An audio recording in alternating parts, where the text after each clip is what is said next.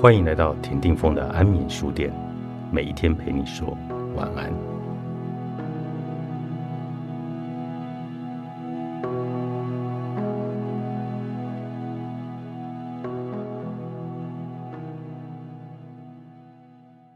真实的宇宙其实是一个八度的复数时空。除了目前所知的四度实数时空，还有一个充满意识及信息的四度虚数时空存在。为什么要用八度，而不是像超弦理论用十一度空间呢？主要的考量是平衡，阴阳必须要平衡，否则会像不平衡的化学反应一样，会进行动态反应，一直到平衡为止。既然实数空间有长、宽、高。加上时间是四度时空，自然虚数时空也必须是四度。这种双重世界的概念，在中国儒释道的体系早已传承悠久，西方也已经转化为政治以及宗教的制度，例如由国王管理人们的俗世事务，由教皇管理人民的精神属灵事务。实数时空与虚数时空虽然关系密切。为同一个复数时空的实部以及虚部，但是其间存在着实虚障碍，也就是阴阳两隔，仅仅仅有许多不同的尺度的特殊时空点来交换能量。这些连接点都是漩涡状的时空结构，也就是三度空间中太极图上的鱼眼结构。我假设。实数时空与虚数时空，就是太极图上所尝试描述的阴以及阳，两者相生相克，其能量经过鱼眼互相沟通。因此，实数及虚数时空中都有许多的鱼眼以及漩涡的结构，可以与另外一个时空接通，让能量能够互相交换。除非物质小于漩涡的尺寸或进入特殊状态。否则不能随意穿越。一般的物质存在于四度实数时空中，可以由四个坐标 x、y、z、t 来定位，描述它的运动。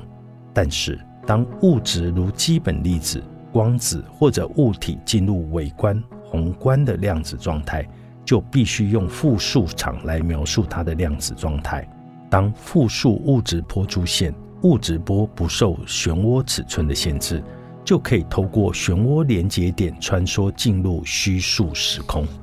在虚数的时空中，物质波的速度 u 与实数时空中物体的速度 v 满足此方程式，uv 等于 c 平方，c 为光速。当物体在实数时空的速度小于光速时，v 小于 c，则物质波的波速在虚数时空的速度会大于光速，u 大于 c。因此，量子状态的物质波可以很快地传播到广袤的虚数时空，也可以截取过去及未来的讯息。此时最大的变化是物质的意识部分，它会被唤醒。我认为虚数时空的意识、神灵以及无数的信息网站都具有能量，相当于质量的存在，而这些质量就是暗质，具有引力的特性。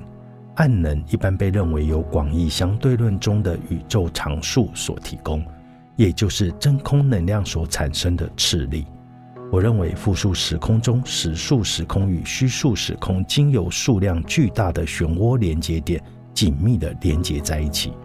虚数时空的膨胀可以带动实数空间的加速膨胀，导致暗能的出现。因此。虚数时空的存在，回答了我提出的第三个谜题：临界在哪里呢？也提出了宇宙大尺度的谜团，如暗指、暗能到底是什么的解答。我提出的量子心灵的科学假设：意识是一个量子现象。由于虚数时空充满了意识以及信息网站，虚数 i 在数学里只是一个符号。但是在物理上，它代表了意识，因此我认为复数量子场或量子波函数中的虚数 i 的出现，把意识带进了物理学。量子力学早已经把意识带进了物理，只是没有朝这一方面探讨解释。虚数的部分与意识有关，这就是量子心灵的意义。而实数时空的物质要打破时虚障碍进入虚数空间的关键有两个，第一个就是物质的尺寸要远比自旋旋口的孔径小，而且正好撞上连接点的通道口，就得以进入虚数时空消失，而会在不同的时间、不同地点由另一个漩涡连接点出口显现。类似百慕达三角洲飞机或者船舰的神秘失踪事件。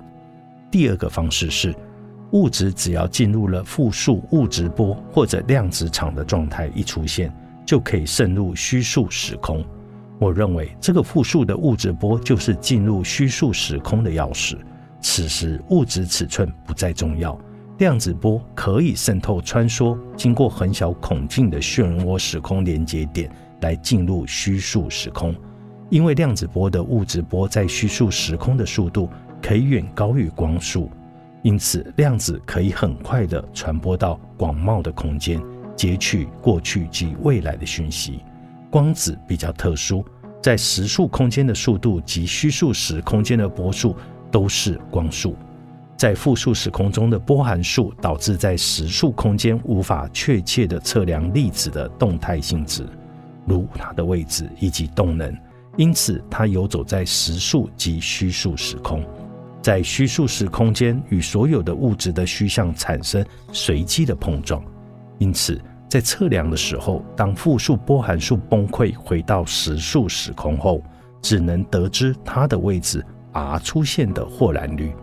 两个量子所产生的量子纠缠现象是发生在虚数时空的，因为。它们都经过自旋通道钻入了虚空，虚空里信息的交换及传导是可以超光速的，因此量子纠缠信息超光速并不违反相对论，所以复数时空的概念彻底解决了近百年来对量子力学本体论的迷惑，